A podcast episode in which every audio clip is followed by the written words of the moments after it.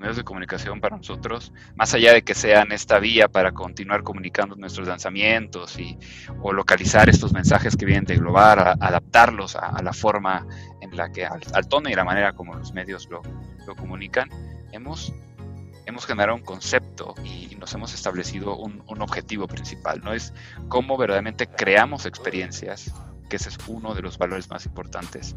Cómo generamos oportunidades que llamen la atención para impulsar nuestras historias con esta audiencia. Y eh, cómo captamos sus corazones, cómo conectamos con sus mentes impulsamos. Y los impulsamos para, para tomar medidas y hacer crecer nuestras marcas. Digamos que ese, ese gran concepto lo, lo, lo, definimos en tres grandes pilares. Para uno, para nosotros es el tema de la emoción, el cómo generamos engagement y el tercero es cómo creamos una acción. La gente utiliza el mundo de los videojuegos para conectarse de alguna otra forma. Por eso Animal Crossing fue, fue un boom hace tres meses que empezó la, la pandemia. O sea, no nos podemos reunir, pero fue el momento y fue el lugar perfecto para que los chavitos y las chavitas se conectaran y hicieran su propia isla, interactuaran con sus amigos, los invitaran y al final, y, ves videos en YouTube de, personas festejando sus cumpleaños, partiendo, partiendo directamente la piñata o jugando juegos creando juegos y regalando premios de, los, de, las, de, las, mismas de los mismos ítems que vas que vas ganando dentro del juego regalando premios a sus amigos por la interacción o sea se genera verdaderamente una comunidad, una interacción dentro de los mismos títulos y ya no es necesario, ya no es necesario como tal reunirse en casa para, para vivir esa experiencia. Ya cada quien desde su casa, desde su plataforma lo puede hacer y, está, y está haciendo que se, se unifique como, como una comunidad. Los videojuegos hoy se cuentan más allá de las consolas. Son un espejo de la sociedad, un punto de encuentro para que la gente conviva, se relacione e incluso para que dé el último adiós a un amigo. En ese contexto, Electronic Arts o EA, como todos conocemos al creador de FIFA, de Sims, Apex y de varios títulos más, juega un rol fundamental. De las historias de ficción a las del Maracaná de Tepito en México, de un simulador de la vida como The Sims a un reality organizado en alianza con BuzzFeed, de los medios como vías para vender a su consolidación como aliados de EA para generar experiencias que transformen e inspiren a una comunidad. Es Gustavo Ortega, la TAM Media Activation Lead. Yo soy Mauricio Cabrera y este es The Coffee, episodio 33, segunda temporada. Comenzamos.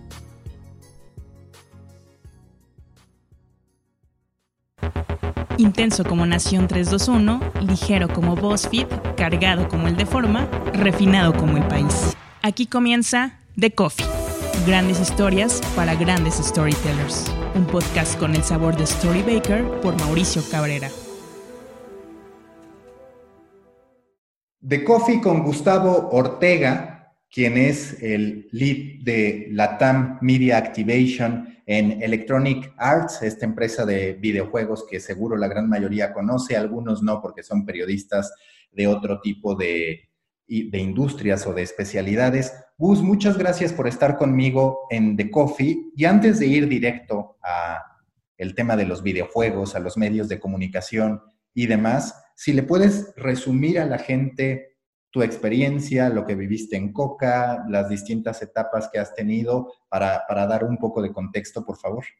Claro, antes que nada, muchas gracias por, la invitación. Eh, soy Gustavo Ortega, eh, tengo ya creo que unos 10, 15 años en la industria de, marketing. Empecé mi, vida laboral, en, como mencionaste, en Coca-Cola Company, llevando eh, muchas de las marcas internacionales que, que, tienen, como obviamente Coca-Cola con sus diferentes, diferentes opciones, eh, Powerade, Ciel, eh, Fanta, mi foco principal estaba en eh, generar experiencias o campañas específicamente digitales. Y en algún punto mi carrera de Coca-Cola, pues migré a, al área de IMC, que es tal cual el Integrated Marketing Communication, donde pues armamos las campañas o se armaban las campañas 360, donde tenías el control tanto de producción de, de, de de televisión, de radio, la generación de la idea, el manejo de las agencias, el manejo obviamente de, la parte de paid media y bueno, toda la, comunicación que se hacía en ese momento con los, con los emboteadores. Y durante seis, siete años estuve trabajando ahí. Después eh, tuve la oportunidad de, tener un reto y volcarme al otro lado, hacia agencia. Eh, algunos me decían, pero ¿por qué te quieres ir a agencia si estás en Coca-Cola? Pero la verdad es que pues eh, al final lo que quería era conocer un poquito más del, lado de agencia, ¿no? Y, tuve la oportunidad de entrar a, a Starcom, Media Group, y estaba como responsable de la parte digital, de toda la estrategia digital de media de Heineken, con sus múltiples marcas como Tecate, 2X, eh, Indio, etcétera, etcétera. Y bueno, este era una, ejecución que hacíamos a nivel México. Y bueno, durante, durante más de un año me tocó desarrollar muchas campañas de, de media, eh, las más, las más emocionantes, la verdad es que las de Tecate, que aparte son muy divertidas, los conceptos de campaña, la forma en la que le hablan a, la gente, Heineken con, con, ese posicionamiento que tiene en, México y obviamente en el mundo, la verdad es que grandes experiencias logramos desarrollar ahí. Y bueno, después de, esos, de, esos dos, eh, de esas dos grandes compañías, pasé a Electronic Arts, donde estoy como head de media en Latinoamérica. La verdad, una grata experiencia porque pues soy eh, directamente fifero. Como decías, si hay algunos que no conocen EA, Electronic Arts, pues creo que van a conocer FIFA, que es el, título eh, mayor posicionado tanto en México y de nosotros, pues en el mundo es el número uno. Eh, y bueno, más allá de, llevar las estrategias, las ejecuciones y, generar esas experiencias con, nuestro, con, con, FIFA, también lo he hecho con otros títulos como Star Wars, Battlefront, como Battlefield, eh, Need for Speed, Sims, que es un clásico que lleva muchísimos, muchísimos años y seguramente para algunos que se, que se metieron en el mundo de los videojuegos fue uno de los primeros títulos que, que lograron eh, jugar bueno, y sin fin de, títulos más que tenemos en el catálogo y, sin fin de experiencias que tratamos de, hacer llegar a los consumidores o a los amantes de los videojuegos. Si tuvieras que mencionar un aspecto que ha cambiado radicalmente del modo en que tú tomas las decisiones de marketing, del modo en que te relacionas con los medios de comunicación, vaya, en tu quehacer cotidiano, ¿cuál sería ese aspecto que se transformó, esos conceptos que quizás antes eran muy importantes y que ahora no es que lo hayan dejado de ser, pero que han aparecido nuevos elementos que se tienen que considerar. Sí, ahí eh, la verdad es que hay un gran trabajo que, hemos hecho como compañía y que se ha hecho como todo un departamento de media por parte de EA. Y es, es, es esta evolución y es este valor que le estamos encontrando a los medios. Los medios de comunicación para nosotros, más allá de que sean esta vía para continuar comunicando nuestros lanzamientos y, o localizar estos mensajes que vienen de Global, adaptarlos a, la forma en la que, al, tono y la manera como los medios lo, comunican, hemos, hemos generado un concepto y, nos hemos establecido un, objetivo principal, ¿no? Es cómo verdaderamente creamos experiencias que ese es uno de los valores más importantes. Cómo generamos oportunidades que llamen la atención para impulsar nuestras historias con esta audiencia y eh, cómo captamos sus corazones, cómo conectamos con sus mentes impulsamos y los impulsamos para tomar medidas y hacer crecer nuestras marcas. Digamos que ese, ese gran concepto lo, lo, lo, definimos en tres grandes pilares. Para uno, para nosotros es el tema de la emoción, el cómo generamos engagement y el tercero es cómo creamos una acción, ¿no? El cómo una vez que ya se enamoraron de nosotros, cómo ya nos vieron, ya se enamoraron de nosotros, cómo impulsamos a que la gente pues vaya compre y juegue nuestros juegos. Digamos que esos son los tres grandes pilares de los cuales hemos, hemos posicionado y que sigue siendo la base para poder generar estas estrategias de comunicación dentro de EA. Oye, cuando tú evalúas a los medios de comunicación, es algo que ocurre y hay que reconocerlo. Hoy no necesitas pagarle a un medio de comunicación para que hable de quién va a estar en la portada de FIFA, no necesitas pagarle a un medio de comunicación para que muchas veces haga memes y videos en torno a FIFA. ¿Cómo tú manejas la relación con los medios cuando eres una marca tan poderosa? Y yo muchas veces hablo de ustedes como también hablo del álbum Panini cada cuatro años, donde pues tú sabes que los medios van a hablar de ti independientemente de si les pagas o no. Entonces, digamos, ¿cómo tú consideras o qué necesita tener un medio de comunicación para de verdad convertirse en un valor agregado y no en estar pagando por lo que en cierto modo ya los medios hacen de manera natural, porque es algo que necesitan en esa época, sobre todo cuando está el lanzamiento y demás, para poder atraer audiencia. Sí, ahí, ahí se divide mucho en, las actividades que realizo yo como, como media y las actividades que, que ejecuta nuestro equipo de PR y comunicación. Normalmente desde desde, su inicio nosotros definimos cuál es la estrategia que vamos a, utilizar con los medios, como lo mencionas. Muchísimos medios ya hablan de nosotros, pero al final tenemos un equipo dentro de, del mundo de, PR que lo que hacemos es generar ese partnership con ellos. O sea, al final ellos se encargan de mandar comunicados, de mandar información de las actualizaciones de cosas. Hay, hay una constante comunicación con ellos, no solamente para que hablen de nosotros, sino también para otorgarles beneficios, ¿no? Hay algunos medios que se les otorgan beneficios como primicias de, de ciertas actividades o se les entregan beneficios como literalmente mandarles la beta del juego para que lo jueguen mucho antes o mandarles kits para que puedan también regalarlos con sus propios seguidores. O sea, hay una serie de beneficios orgánicos, si lo queremos llamar así, en donde nuestro equipo está haciendo varios esfuerzos y no necesariamente pues lo vemos como no, no queremos pagar por algo que hacen, sino más bien cómo enriquecemos esa relación, cómo les damos más poder a ellos, cómo les damos más información acerca de nosotros y hacemos mucho más grande la generación de contenidos para nosotros. Por otro lado, está el tema de, de, de, la forma de trabajo hacia la parte de media, ¿no? Una vez que, que entendemos cuáles son esos medios que ya están trabajando con nosotros desde la parte orgánica, por así llamarlo, lo que buscamos nosotros es damos un brief a los medios, tratamos de hacer un análisis en cuanto a dos factores importantes para nosotros, que es el alcance, qué medios nos pueden dar el mayor alcance posible durante una etapa de la, de la campaña y qué medios nos pueden dar un engagement muy alto durante otra etapa de la campaña. Normalmente esos son los dos, los, las dos métricas que incluimos dentro de la estrategia de, de media y de esa forma decidimos qué medios pueden ser parte de esta parte pagada y qué medios pues más bien se ven desde la parte orgánica, pero siempre tratamos de dar un beneficio con, ellos. Y algo, algo súper importante desde la parte pagada, y más cuando se trata del tema de contenidos, la verdad es que lo que buscamos es armar un partnership. Hoy en día tenemos un partnership a través, eh, o en este caso con Dazón,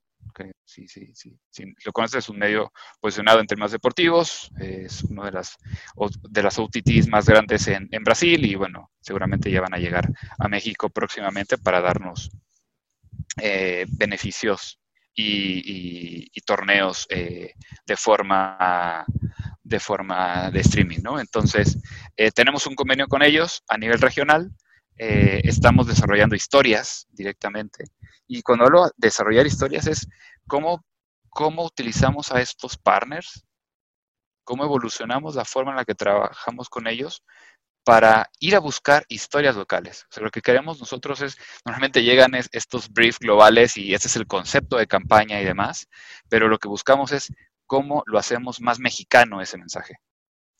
Y la forma como lo hacemos es a través de estos medios que nos ayudan directamente a analizar el mercado y decirnos, en México están estas historias que pueden conectar muy bien con tu mensaje de campaña.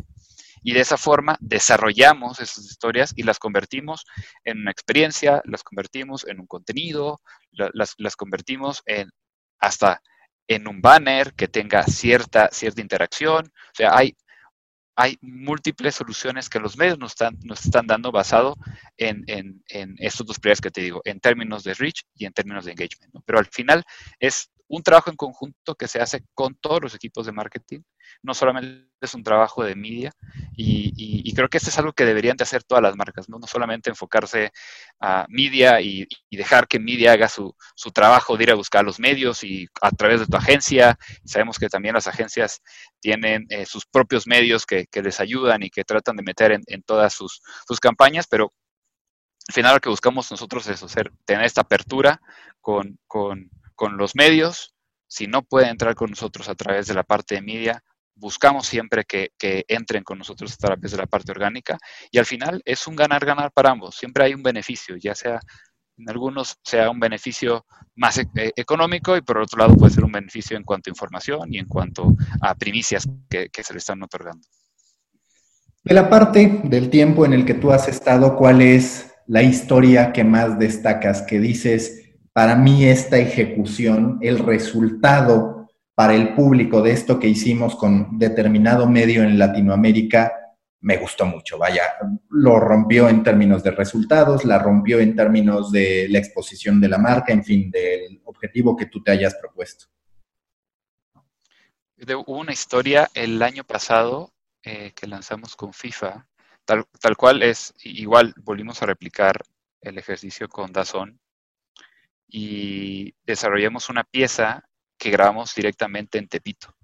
En Tepito, como sabes, hay, hay una cancha de fútbol, hay una liga dentro de Tepito, ¿no? Entonces, literalmente nos metimos a Tepito, fuimos a buscar a, esos personajes que realmente estaban, estaban rompiendo barreras, por así llamarlo, porque ese era el nombre de la campaña, ese era el concepto de campaña, Breaking New Grounds, y tal cual era quienes en México están haciendo las cosas diferentes y están haciendo cosas increíbles por los demás. Entonces lo que hicimos nosotros fue ir a buscar esa historia, encontramos una historia en el Maracaná de Tepito, dentro de Tepito, con un, club directamente que es auspiciado por el Club Pachuca y tienen directamente a un grupo de chavitos que han sido directamente alejados de todo lo que sucede dentro de Tepito, llámese eh, drogas, llámese prostitución, etcétera, etcétera, han sido alejados de esos territorios para poder ser llevados a un mundo mucho más sano a través del deporte y en este caso a través del fútbol.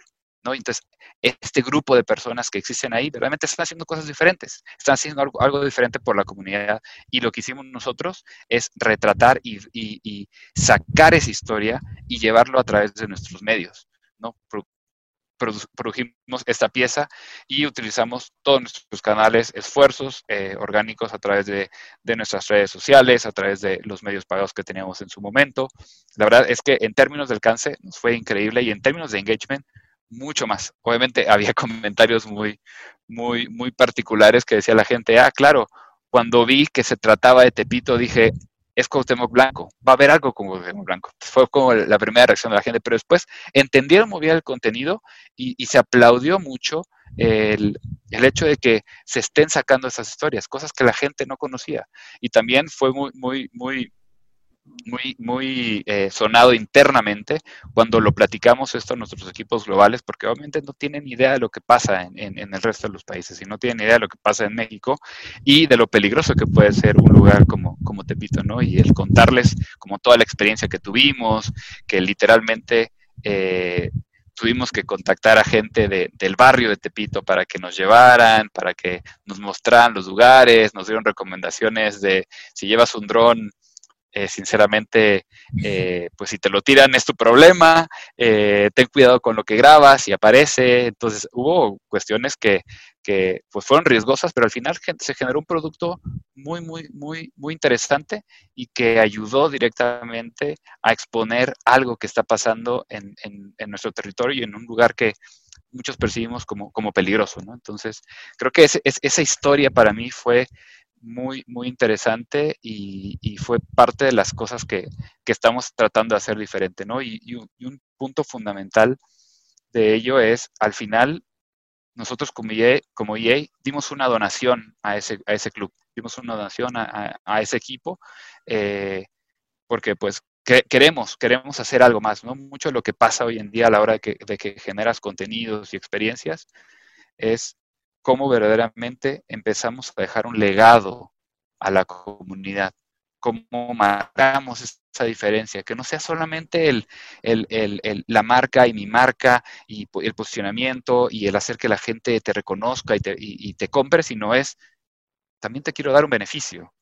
Somos, somos, somos una empresa que, que, que se preocupa por, por, por, su gente, que se preocupa por, los gamers y que se preocupa más por la comunidad que, está detrás, ¿no? Entonces, es, justo eso lo, que estamos haciendo y para este año tenemos un proyecto súper interesante que hicimos en una favela en Brasil, El contenido va a salir en las próximas semanas, en Brasil obviamente, y tal cual. Y el, resultado de, ese, de ese contenido y toda la historia que, desarrollamos, dejamos un legado y construimos literalmente una sala de gaming en una favela y se hizo toda una construcción y, se unificó esto a través de una ONG eh, que se llama eh, Nosdomoro allá en, Brasil. Y bueno, estamos tratando de hacer algo más por la comunidad, estamos tratando de conectar de diferentes formas con la audiencia y no solamente a través de un, de un simple mensaje o de un mensaje eh, en, medios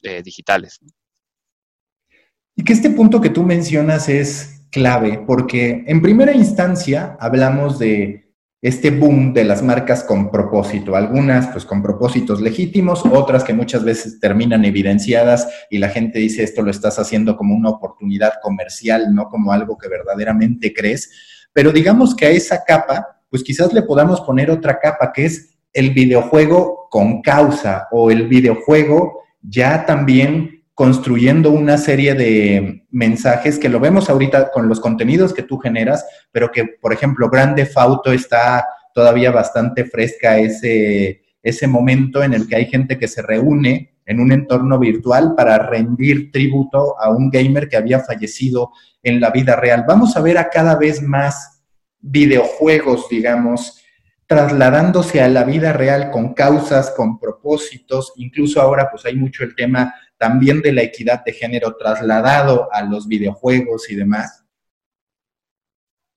Sí, y, nosotros seguimos evolucionando eso y uno de los, de los grandes ejemplos es Sims, ¿no? Es, un, este mundo virtual, si tú, si tú ves las campañas que tenemos, hablamos muchísimo de, diversidad, damos oportunidad y, voces a personas que normalmente no tienen esta oportunidad de, aparecer, ¿no? Y, de dar sus puntos de vista. Al final, Sims es, es, multicultural, es global, es, uno de los títulos que mejor se ha posicionado dentro de nosotros para, para, para, pues para ser como muy transparentes con la comunidad, ¿no? Y sabemos que las nuevas generaciones, ese es el pensamiento que está dentro de las nuevas generaciones, ¿no? Entonces, justo para allá vamos estamos abriendo la posibilidad de, en el caso de FIFA, eh, dos años atrás incluimos la Liga Femenil, está la Liga Mexicana Femenil dentro del juego, hay varias acciones que se hicieron eh, cuando que fue el año pasado o antepasado, que fue el Mundial, el mundial Femenil con Estados Unidos y, todo este boom que se generó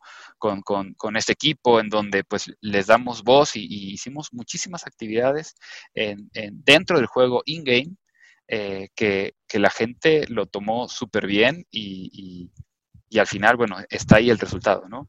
Y bueno, otros ejemplos como, como eh, dentro de Apex, que también algunos personajes, personajes que, son gays o personajes que, son afroamericanos, o sea, al final eh, el, ser muy abiertos en, nuestros títulos y en los personajes y en la personalidad de, cada uno de, ellos, pues también nos habla de, del potencial que tiene de poder conectar con aquellas personas que se identifican con ese tipo de, personajes o de juegos, ¿no? Entonces, esto nos abre más, más y más puertas para seguir conectándonos como un solo mundo, ¿no? Y, justo lo que dices, se conecta la gente para rendir tributo. lo que está pasando hoy a través de, de, esta situación que tenemos del COVID, la gente utiliza el mundo de los videojuegos para conectarse de alguna otra forma. Por eso Animal Crossing fue, fue un boom hace tres meses que empezó la, pandemia. No nos podemos reunir, pero fue el momento y fue el lugar perfecto para que los chavitos y las chavitas se conectaran y hicieran su propia isla, interactuaran con sus amigos, los invitaran y al final, y, ves videos en YouTube de, de, personas festejando sus cumpleaños, partiendo, partiendo directamente la piñata o jugando juegos creando juegos y regalando premios de, los, de, las, mismas, de los mismos ítems que vas, que vas ganando dentro del juego, regalando premios a sus amigos por la interacción, o sea, se genera verdaderamente una comunidad, una interacción dentro de los mismos títulos y ya no es necesario, ya es necesario como tal reunirse en casa para, para vivir esa experiencia. Ya cada quien desde su casa, desde su plataforma lo puede hacer y, está, y está haciendo que se, se unifique como, como una comunidad. Storybakers hago una breve pausa en este episodio de The Coffee para recordarles que la oferta de contenidos en audio de Storybaker empieza aquí, pero no termina aquí. Lo digo porque hace unos meses lancé dos productos, de Coffee Americano y Storybaker Academy. El primer producto de Coffee Americano es como de Coffee, pero recauda, reúne a las distintas grandes personalidades de la industria en Latinoamérica, hablando del marketing, hablando de los contenidos, hablando de monetización, hablando de suscripciones, hablando de storytelling, hablando de publicidad. Y por el otro lado hice el podcast de Storybaker Academy, la división académica de Storybaker, explicando a creadores de contenido independientes, a jóvenes, a personas que quieren actualizarse, cuáles son los pasos que tienen que seguir para crear su propio medio de comunicación y para poder desarrollar proyectos locales. Recuerden que los espero en The Coffee Americano, si es que aún no lo escuchan, y en el podcast de Storybaker Academy. Si en algún punto quieren ver la oferta completa de podcast que tengo en Storybaker, ustedes pueden visitar thecoffeepodcast.media, así tal cual, thecoffeepodcast.media. Ahora sí, continuamos con este episodio de The Coffee.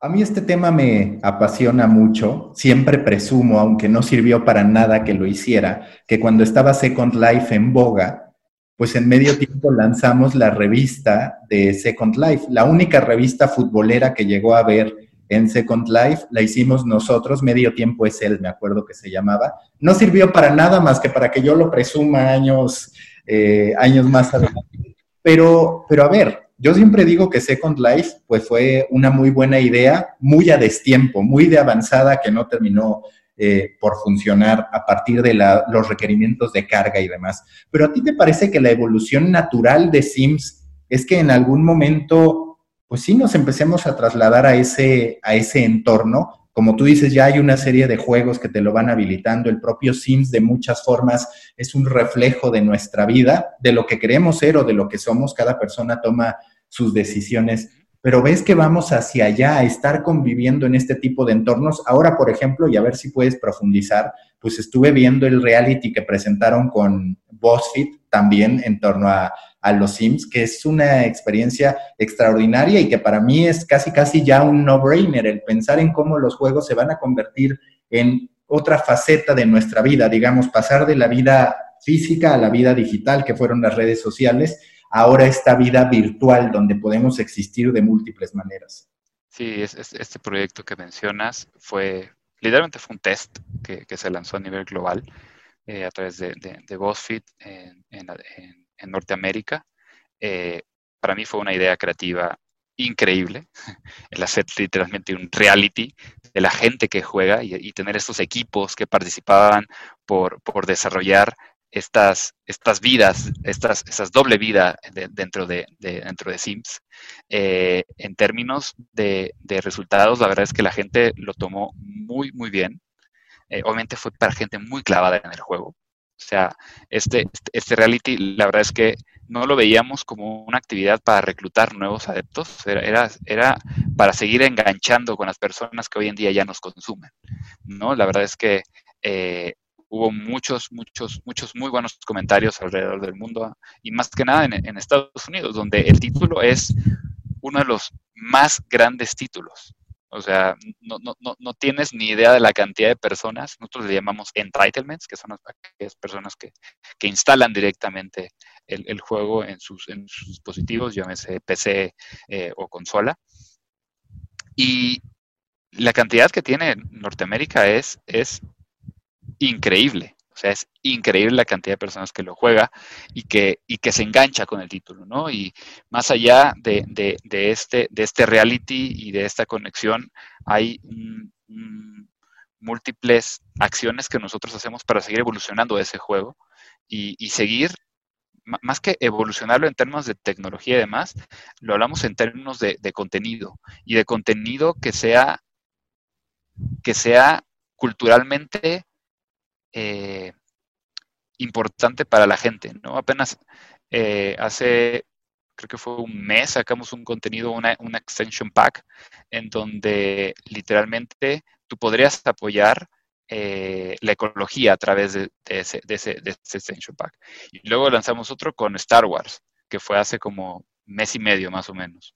Y, y bueno, tenemos un extension pack de universidad, tenemos un extension pack de, perritos o de mascotas. O sea, hay un sinfín de cosas que, a la gente le llama la atención, que nos piden que tengan esa, esa, esa, esa interactividad y al final lo que hacemos es escuchar todo el tiempo al usuario, entender qué es lo que necesitan, evolucionarlo o desarrollar esa, esa, esa necesidad dentro del juego y esto nos ha ayudado a que, uno, el juego continúe siendo relevante y se empiece a expandir hacia nuevas comunidades o nuevas, nuevas personas que tengan ciertos intereses en lo que está pasando culturalmente en cada país, ¿no? Porque esos, al final el, Extension Pack sí se lanza para todo el mundo, pero hay algunos que, que tienen como mucha resonancia de forma local, ¿no? ya sea llámese México o llámese América o llámese Asia, que también el juego es muy, muy, muy importante en ese territorio. Cuando tú analizas todo este boom EA hoy se asume también como un productor de contenidos. Vaya, si somos estrictos, podríamos hablar que los propios videojuegos con sus múltiples extension packs y demás son contenido a final de cuentas. Pero hablando, digamos, de contenido en video, de contenido para redes sociales, ¿ustedes mismos ya se consideran también generadores de contenido más allá del videojuego? Y si sí, ¿cuál es el, el objetivo? Porque otra vez entra mucho este tema de, a ver, yo tengo que buscar a los medios de comunicación para, digamos, enviar un mensaje en una audiencia que no es la mía, o puedo yo mismo estar construyendo mi comunidad, que primero tiene unos puntos de arraigo muy, muy poderosos. Y que en segunda, pues tú tienes una gran ventaja a partir de los assets que tienes. Tienes assets para la vida, así lo podemos decir con Sims. Tienes assets para el fútbol, hay bastante clavados. En, en cierto modo pueden contar cualquier historia. ¿Ustedes cómo se perciben en eso, en ser o no generadores de contenido, en, digamos, depender o necesitar al medio de comunicación contra no necesitarlo? Que entiendo que hay un punto medio, pero seguro que también comprendes eh, la intención de mi respuesta, o el, el ángulo de mi pregunta, mejor dicho. Sí, y a ver, nos consideramos como generadores de contenido. Yo creo que más bien lo que hacemos nosotros es inspirar a través de, nuestros títulos a que la gente genere el contenido. Si fijas, el, te puedo decir, de, FIFA, yo creo que el 90%, 95% del contenido que ves acerca de FIFA es generado por los usuarios. O sea, nosotros tenemos, eh, nosotros le llamamos game changers, que son estos influencers, que al final sí tienen una relación con nosotros, pero hay un mundo de personas que no tienen absolutamente nada que ver con nosotros, que abren sus propios canales para poder generar contenidos de FIFA y cosas tan, tan absurdas como, como estas reacciones de cuando abres un pack de FIFA Ultimate Team y te sale un Messi, te sale un, eh, te sale un Drogba de Icon o te sale Cristiano Ronaldo, que la gente se emociona y que son muy chistosos. O aquellos que, que te dan como estas recomendaciones de cómo jugar el juego o eh, las nuevas actualizaciones o trucos, etcétera, etcétera, ¿no? Entonces, ya hay un mundo de personas que lo está haciendo eh, y más bien lo que nosotros tratamos de hacer siempre es continuar inspirándolos, continuar inspirándolos con lo nuevo que tiene el título. No, no, no, no, nos, no nos enfocamos nosotros en, querer producir más contenido. Sabemos, sabemos la, vasta cantidad de contenido que existe allá afuera y nuestro foco es cómo, cómo seguimos ayudando a la comunidad con nuestras propias ideas o con nuestras ideas, que al final son inspiración de sus ideas. O sea, es un ciclo, es una conexión directa en donde siempre estamos escuchando al usuario. De eso sacamos una idea para inspirarlos y al final ellos vuelven a tomar esa idea para generar un contenido. Entonces, al final es, un ciclo continuo que, generamos nosotros con, estas audiencias.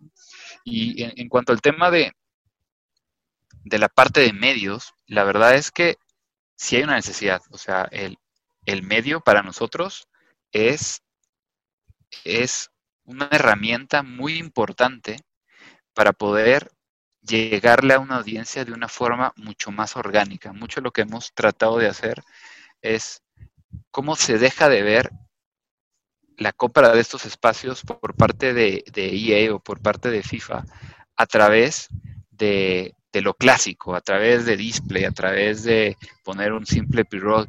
Lo que estamos tratando de hacer es cómo evolucionamos eso. Y uno de los ejemplos claros es Juan Fútbol. O sea, tenemos una relación de años con Juan Fútbol, eh, en donde hoy en día se genera un contenido tan natural y, esto porque Fútbol también así lo es, ¿no? Sabemos el, engagement que tiene con todos sus seguidores y la pasión que existe detrás de un título como FIFA. Y, las cosas que estamos tratando o que hemos hecho con ellos ha sido el, evolucionar esta forma de comunicar el mensaje de nuestra marca a través de cosas que podrían ser muy simples o que no, no podrían verse como algo pagado, ¿no? Y, hay, hay, cosas tan, tan sencillas como el, chico que sale a entrevistar a los chavitos afuera de la escuela y que les pregunta cosas absurdas acerca de FIFA. Que es un contenido muy, muy, perdón por la palabra, pero es muy cagado. O sea, es un contenido que, que, te saca una sonrisa y que dices, ahí está el mensaje FIFA. O sea, no hay necesidad de poner un asset, no hay necesidad de, de, poner un pre-roll de nuestro spot de televisión. Es, es, es, un, es, un, es un tema más de cómo seguimos construyendo nuestra marca a través de un posicionamiento de una manera en que la gente lo perciba con el tono y la manera en la que el medio les, les habla. Porque al final, el tener X cantidad de seguidores por parte de un medio es porque hay, hay un interés de la audiencia, hay un interés de la forma en cómo se comunican con ellos. Al final, tú como marca, o más bien tú como consumidor, cuando sigues a, un medio, lo sigues porque te gusta cómo, cómo, te explica las cosas o cómo te dice las cosas, ¿no? Y, o, te, o, de qué forma te informa las cosas. Entonces, creo que eh, ese es un elemento importante y es un elemento que nosotros no, buscamos perder nunca, ¿no? El, tener ese tipo de, de, medios que nos permitan evolucionar la forma en la que hacemos media, eso verdaderamente es, es, único, ¿no? Y digo, Juan Fútbol, y Juan Fútbol es, es uno de los, de los medios que, hoy en día lo está haciendo de una manera, de una manera increíble y que pues seguramente por muchos años más vamos a seguir eh, con, el partnership que, que hoy en día tenemos. Para ti, ¿qué representa el ver a futbolistas que de manera natural están streameando? Es decir, ya antes te encontrabas con que había futbolistas preocupados por qué habilidades tenían, por qué calificación le terminaban poniendo y demás. Ahora, digamos, con el boom del streaming, sobre todo en Twitch, empezamos a ver a una serie de futbolistas que están pues, streameando sus partidos de FIFA y, y demás. ¿Qué has hecho con ellos o de qué manera estableces un contacto? Entiendo que la gran mayoría son naturales, es, algo raro. A todos los que nos gusta el fútbol nos gusta FIFA prácticamente de manera natural, pero ¿cuál sería un caso que tú digas, me gustó mucho lo que logramos con este futbolista para terminar ejecutando y teniendo este resultado?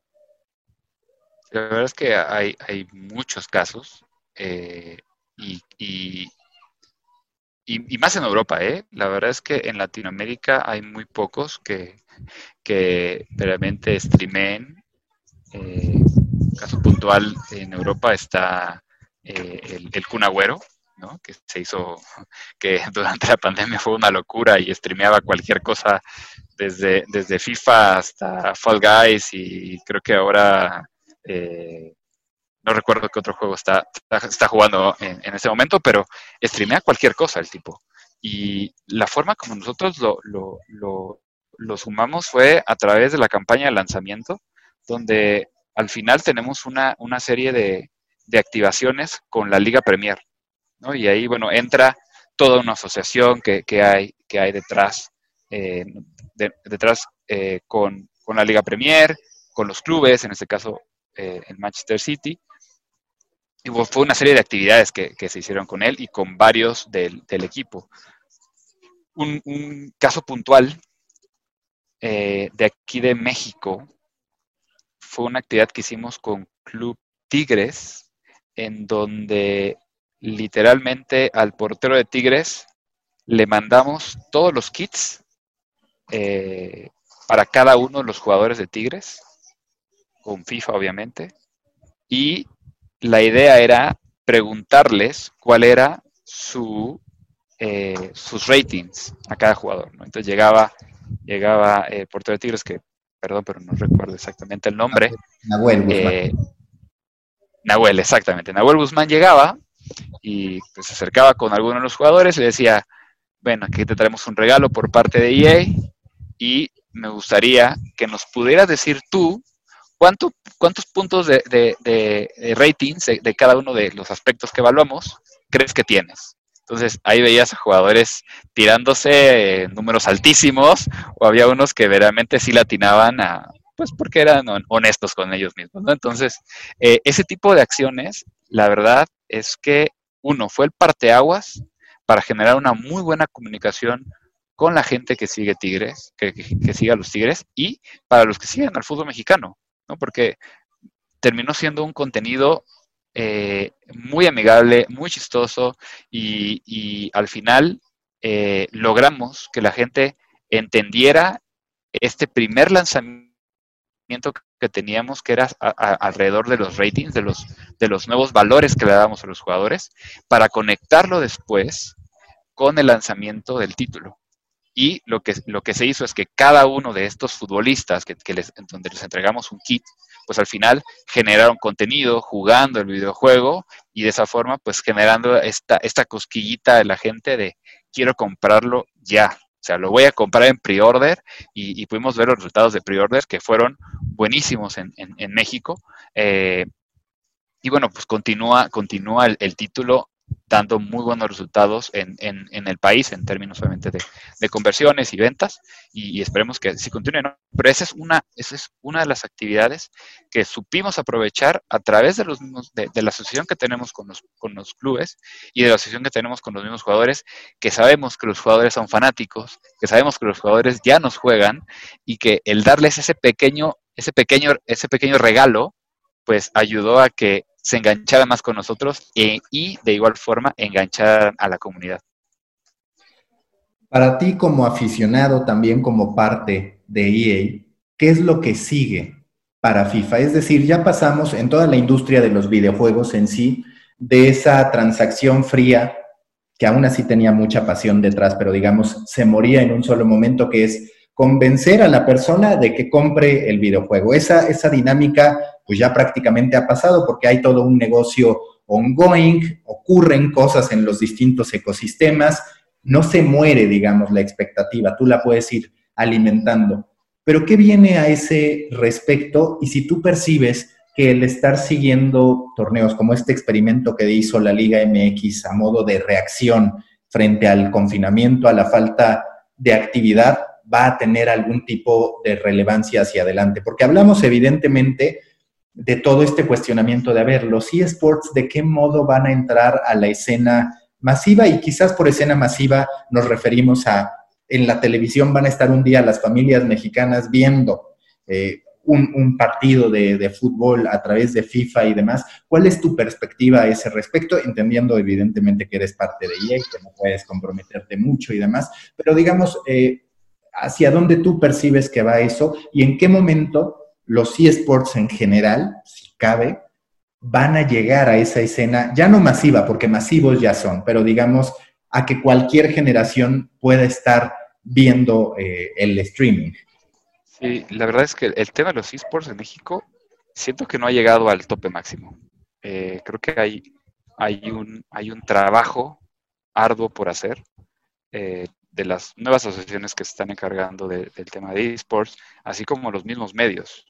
Hoy en día vemos a un TV Azteca que tiene toda una vertical de gaming, pero pero aún así hace falta el, llevar a más, a más puertas o más hogares lo que está sucediendo con el mundo de los esports. Entonces, sigue siendo una barrera para nosotros, eh, pero aún así, la, evolución que ha tenido específicamente para títulos como FIFA o títulos como Apex ha sido brutal y, FIFA lo podemos ver claramente a través de FIFA Ultimate Team, donde tú cada vez que juegas, pues ganas puntos y esos puntos te hacen a que puedas participar eh, literalmente desde tu casa en, una clasificación hacia los esports, que es una invitación a que vayas directamente a UK y juegues finales con los mejores del mundo.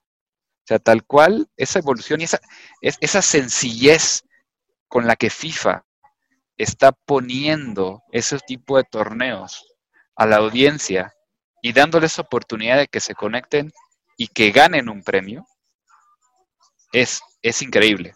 ¿no? Y, la, verdad es que mexicanos hay pocos ¿no? Eh, eh, que, que, han trascendido en, la parte de, de, FIFA. Sabemos que Brasil es, un, es una potencia en tema de esports, si lo hablamos en términos de, de la región, y bueno, hay que decir de, China y Japón, que es, una locura, la verdad es que allá ya no es un, ya, no es un tren, sino más bien es parte de su cultura, ¿no? Ellos viven el mundo de los esports todo el tiempo, ¿no? Y en el caso de México no hemos llegado a ese punto, ¿no? Seguimos, seguimos evolucionando, eh, estamos tratando de llegar a ese ritmo de consumo, a ese ritmo de interés por parte de, los mismos jugadores. Y hay, una, hay muchas, muchas, eh, muchas barreras que, que, nos, que tenemos como industria. Hay muchísimas barreras como industria en cuanto a al, a la evolución o a la penetración que existe en consolas o la tecnología que tenemos, ¿no? Sabemos, al menos en, México es, digamos que uno de los países de la región que están mucho más avanzados, obviamente por la cercanía que tenemos con Estados Unidos y por, eh, por la cantidad mínima de impuestos que se tienen que pagar por, por tener eh, como la tecnología más avanzada, ¿no? Si nos vamos a países mucho más abajo, Argentina, Brasil, Chile, pues sabemos que a veces se llega a triplicar el costo de, una consola, ¿no? Entonces, eh, y por otro lado está el tema de las generaciones, ¿no? Aquí en, México sigue siendo la generación de, o al menos hasta el año pasado, eh, seguía estando la generación de Xbox 360 como una de las más grandes, ¿no? Y, pues nosotros como FIFA o nosotros como EA ya no hacemos juegos para esa generación. ¿no? La generación 4, eh, digo, la generación 3 quedó, quedó ahí atrás. Y la generación, y costó mucho trabajo hacer la migración a generación 4, que es el Xbox One y el PlayStation 4. Eh, hoy en día es, esa migración eh, tuvo un, alto, alto alcance o tuvo una, una, un, un alto cambio, pero, pero si lo vemos con, con lo que está pasando hoy en día, en noviembre tenemos generación 5 y, ya se pierde como toda esa evolución y pues al final, al final necesitas un, dispositivo para, o necesitas eh, ese hardware para poder participar en unos esports o para simplemente para jugar un videojuego. El, para mí, el futuro de los videojuegos está todo lo que se viene con cloud gaming. Cloud gaming es verdaderamente la solución que va a hacer que esta penetración acerca de los videojuegos y adicional de que la gente participe más en, en, esports está, está ahí, en cómo verdaderamente llevamos a los usuarios a que puedan comprar un juego, no sea, no, sea necesario tener directamente una consola para jugarlos. Y también viene un tema de las suscripciones, que lo podemos ver hoy en día, de más eh, desarrolladores tienen su suscripción para que puedas jugar múltiples juegos con una mensualidad muy, muy, muy baja. En el caso de, nosotros con EA Play, directamente tienes que pagar 69 pesos y tienes acceso a todo el catálogo. Puedes jugar FIFA, FIFA 21, puedes jugar Madden, puedes jugar UFC, puedes jugar Battlefield, Battlefront, Need for Speed, Sims, todos por un costo muy, muy bajo mensual. Entonces, hay, hay muchas cosas que se están haciendo como industria que, que, que están ayudando a que evolucione el, tema de, los videojuegos como tal y adicional de los esports, ¿no? que, van de la mano como tal. Y que también es muy interesante que ustedes han ido empujando, quizás sin querer, la presencia de estos influencers virtuales, ¿no? Porque ahora vemos a Lil Miquela, a una serie de influencers virtuales que están teniendo impacto. Y ustedes hasta cierto punto con Alex Hunter, la verdad es que hicieron un ejercicio de avanzada. ¿En qué sentido? en el sentido de que Alex Hunter tuvo sus propios patrocinadores, tuvo su propia narrativa. ¿Ves que eso se va a ir fortaleciendo con el tiempo, incluso en el propio ecosistema FIFA, donde hasta cierto pues ustedes mismos tienen a sus influencers virtuales o ficticios? Sí, sí, creo que, que, ese, es, es un tema súper, súper interesante porque al final cuando seleccionamos o desarrollamos algún, algún ente o un personaje, es porque existe una necesidad por parte del mismo consumidor el, en, dentro del juego el consumir historias. ¿no? Tú te das cuenta y muchos juegos tienen su modo historia. Y es un modo historia porque a la gente le encantan las historias. Le, al final, tú como, como, como gamer, lo que vas a hacer es meterte en los zapatos de ese personaje y sentir que eres tú. Entonces, al final, es, es, un tema, es un tema de conectarte en, en un segundo nivel hacia un videojuego.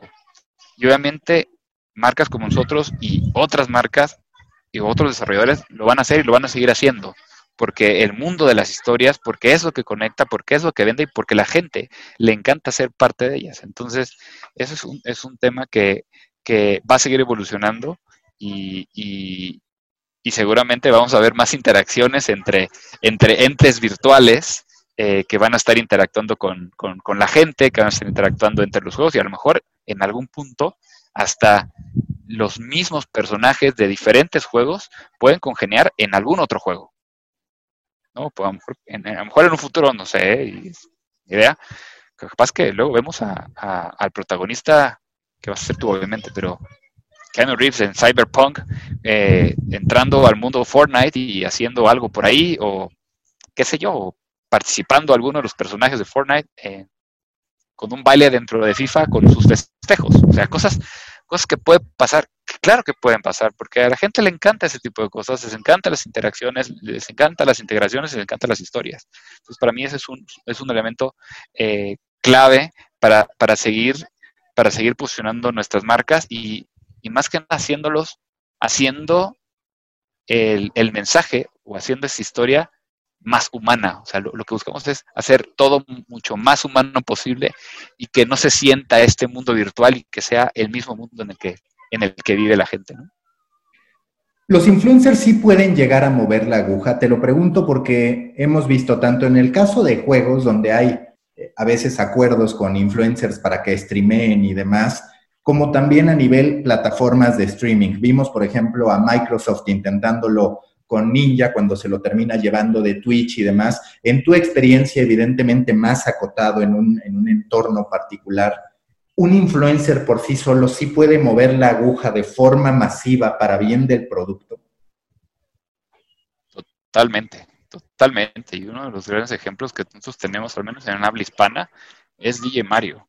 O sea, DJ Mario es, es, un generador de contenidos fanático de FIFA y que genera contenido de FIFA español, que gracias a él puedes ver tendencias dentro de Twitter en el momento en que está hablando el tipo. Y estaba, eh, tuvimos el, el, pre, lanzamiento de FIFA, le hicimos llegar, digamos que la copia final a él durante, creo fueron 72 horas antes de que saliera, de que saliera el título a preventa y generó una cantidad de conversación en, en habla hispana impresionante impresionante. La gente ya quería el juego, la gente ya estaba haciendo sus estrategias de, qué, de a qué jugadores iba a tener, eh, cuáles iba a empezar a comprar, cuáles iba a empezar a, tradear. O sea, ya había todo un ejército de, personitas que tomaron como tal esa referencia de ese, de ese, de ese influencer y de muchos más a los cuales hicimos llegar eh, primicias del juego.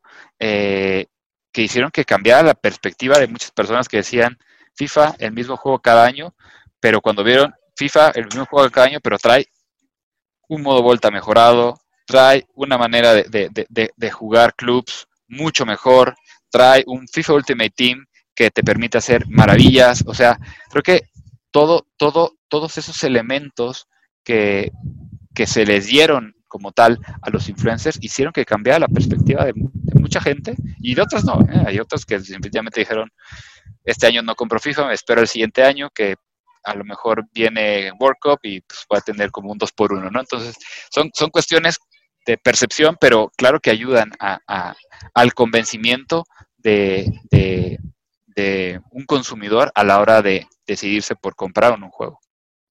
Hablando de esta relación con las marcas, de cómo las propias marcas aprovechan FIFA, ¿Les causó sorpresa? Entiendo que ustedes seguro que tienen extraordinarias herramientas de medición para predecir qué es lo que va a pasar, para anticipar y demás, pero este caso del equipo de la cuarta división inglesa con Burger King, pues se convirtió prácticamente en una mención mundial en términos de lo bien que Burger King. ¿Qué se mencionó al interior de, EA sobre ese resultado? Y si en algún punto hasta ustedes les sorprendió la dimensión de lo que alcanzó en términos de viralidad es algo que, lo supo aprovechar super bien Working, porque al final pues no, no tiene ninguna relación comercial con FIFA, pero también es, es, algo que, nosotros lo, tenemos contemplado, al final es exactamente lo que pasa cuando, cuando un equipo eh, sale en televisión con la playera y trae una marca, al final pues no tiene ninguna relación con la televisora, por poner un ejemplo. Nosotros, pues digamos que somos exactamente lo mismo, somos como el canal donde la gente está viendo tu marca, ellos lo supieron aprovechar de una mejor manera a través de la generación de este equipo y haciéndolo mucho más real y, interior, interiormente la verdad es que lo vimos como un caso de éxito brutal. O sea, fue de wow, qué bien lo hicieron estos chavos, sin necesidad de pagar un peso, ¿no? Como decía, como decía la nota, sin necesidad de pagarle un peso a EA. Al final, pues ellos tienen un patrocinio que le pagan a un club y demás, y digamos que lo que nosotros hacemos es tratar de llevar el mundo del fútbol real a un mundo virtual de la manera más transparente posible. Entonces, la verdad es que no lo vimos, no lo vimos como, ah, perdimos, perdimos algo o se nos fue la oportunidad, sino más bien fue, estamos haciendo tan bien las cosas que lo que pasa afuera pasa en FIFA. No hay necesidad de, de, hacer nada. O sea, FIFA es un juego verdaderamente que, que cumple con, con tratar de retratar lo que está pasando en tiempo real alrededor del fútbol. O sea, tanto que tenemos el Team of the Week con, FIFA Ultimate Team, donde decimos, estos jugadores en la jornada pasada hicieron un desempeño brutal en cada una de sus ligas y hoy en día son los mejores jugadores dentro de mi juego. Y luego tenemos el Team of the Year, que son durante todo un año completo cuáles son los mejores. Y hay interacciones por parte de la gente con votaciones para definir quién es el mejor de cada, de, cada una de las ligas, de cada uno de los países o este del mundo como tal, ¿no? Entonces, creo que, que, FIFA al, al dar la oportunidad literalmente de conectar de esa forma con la audiencia de lo que pasa en el mundo real, casi casi instantáneo con lo que puedes hacer en el mundo virtual, creo que muy pocos, muy pocos títulos lo, lo permiten, ¿no? Y para nosotros, ese tipo de, intervenciones, pues simplemente fueron muy bien aprovechadas por la marca, que al final a nosotros nos ayudó porque, pues hablaron de nosotros, hablaron de FIFA, ¿no? No hubo, no hubo una pérdida como tal.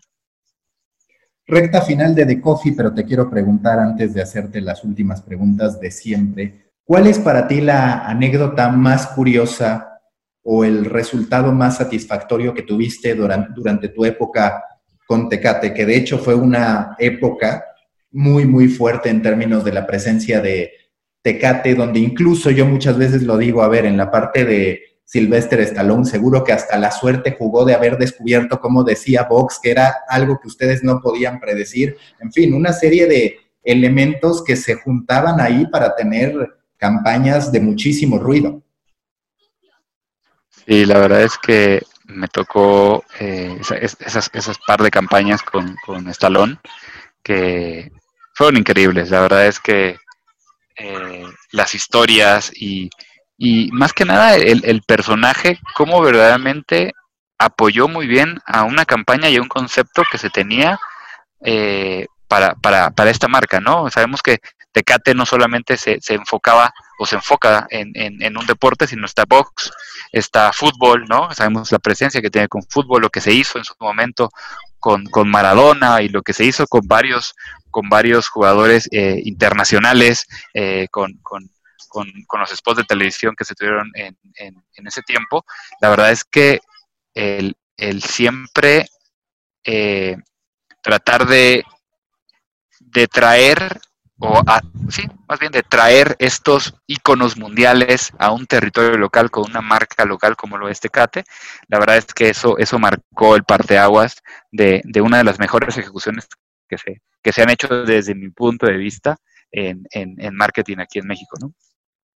Entendiendo que las estrategias pues deben depender de la naturaleza de cada producto, ¿cuáles dirías que son los valores fundamentales que debe tener una buena campaña o una buena estrategia de marketing. Has estado en marcas de distintas categorías, de distinto tipo, pero digamos, en estas tres eh, aventuras, por así decirlo, profesionales o todas las que hayas tenido, ¿cuáles sí identificas que son sin duda parámetros para decir esto va a funcionar o esto reúne algo que vale la pena hacer? Yo creo que creo que lo, primero, nunca vas a, nunca vas a poder eh, ver hacia futuro y decir esto va a pegar o no. La verdad es que es muy difícil. Es muy difícil, por más que, hayas tenido otras experiencias y demás, no sabes cómo la gente va a reaccionar, pero creo que hay, hay tres aspectos importantes desde el momento de la, de, del momento en el que bajas una estrategia y, creo que tiene que ver con, la evolución en cómo la gente o como, como las marcas empiezan a planear su campaña, empiezan a, planear su campaña de comunicación.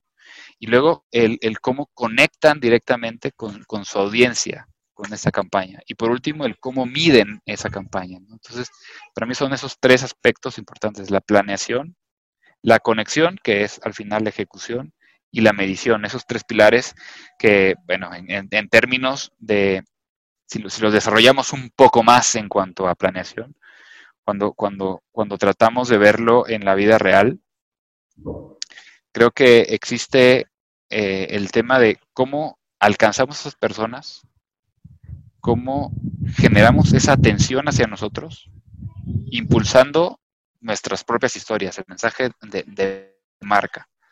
Luego está eh, el cómo a través de la emoción y de este awareness, capturamos los corazones de las personas y conectamos directamente con la mente de ellos, ¿no? Y, digamos que existen ciertas métricas en cada uno de ellos que nos pueden ayudar a identificar si estamos haciendo las cosas bien o no en, ese pilar. Por último, está la relevancia, que es el, el verdaderamente la relevancia que puede llegar a tener tu mensaje y el generar esta acción, ¿no? impulsar el que la gente haga algo como participar o directamente una compra, recompra o lo que sea. Entonces, en, términos de, qué es lo que debemos de contemplar, para mí son, esos tres territorios. La verdad es que no, no te diría que existen tres aspectos o cinco aspectos fundamentales para saber si va a haber un éxito.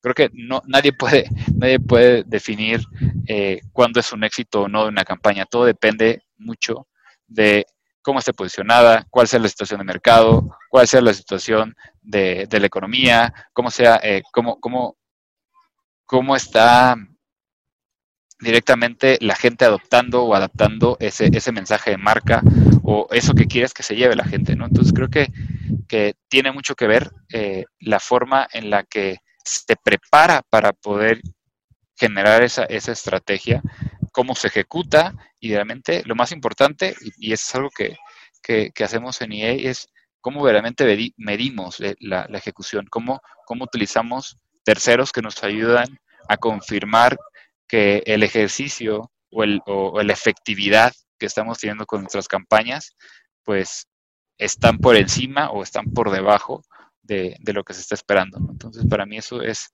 es fundamental.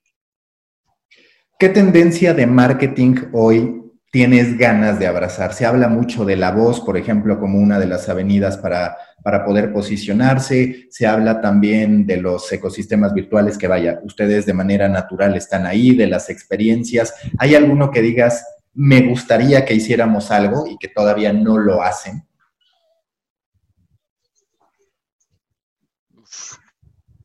Creo que de, puede escuchar muy, muy, muy payaso, pero creo que hemos tratado de hacer de todo. Algo que donde podríamos ser más, más arriesgados es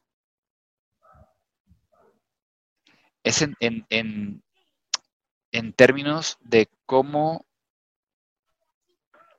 cómo posicionamos nuestros títulos que son free to play a través de, situaciones culturales como lo hacen otras marcas eh, o como lo hacen otros títulos, ¿no? Eh, para mí, un gran ejemplo de esto es, es obviamente Fortnite, ¿no? Con la evolución que ha hecho el, mismo título desde su nacimiento, el cómo se metió con 10, 15, 20 marcas, artistas y demás, que hacen que la gente verdaderamente sienta, sienta que está disfrutando, que, que, que sea como, es como, es como si, si vieras directamente una serie de televisión tuvieras que recomendar un libro, una película, una serie, algo que te haya ayudado a detonar tu creatividad o que te haya ayudado a desarrollarte profesionalmente, a inspirarte, en fin, lo que tú quieras, ¿cuál sería? Hay un libro eh, que literalmente es eh, la base de, la forma como verdaderamente estamos trabajando en marketing dentro de EA eh, es de Byron Sharp, Sharp. Se llama How Brands Grow. Muchas gracias a Gustavo Ortega. Storybakers, hasta aquí este episodio de The Coffee con el Media Activation Lead de EA en Latinoamérica, Gustavo Ortega. Recuerden que los espero a lo largo de la semana con los otros shows de Storybaker. Por un lado, The Coffee Americano y por el otro, Storybaker Academy. Todo pensado para que ustedes puedan contar grandes historias en la industria de la creación de contenidos. Nos escuchamos el próximo lunes en The Coffee.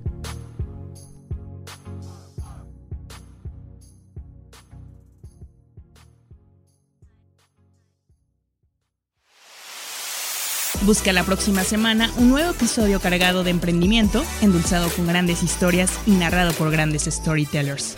Suscríbete a The Coffee, un podcast de storytellers para storytellers, un producto de Storybaker por Mauricio Cabrera.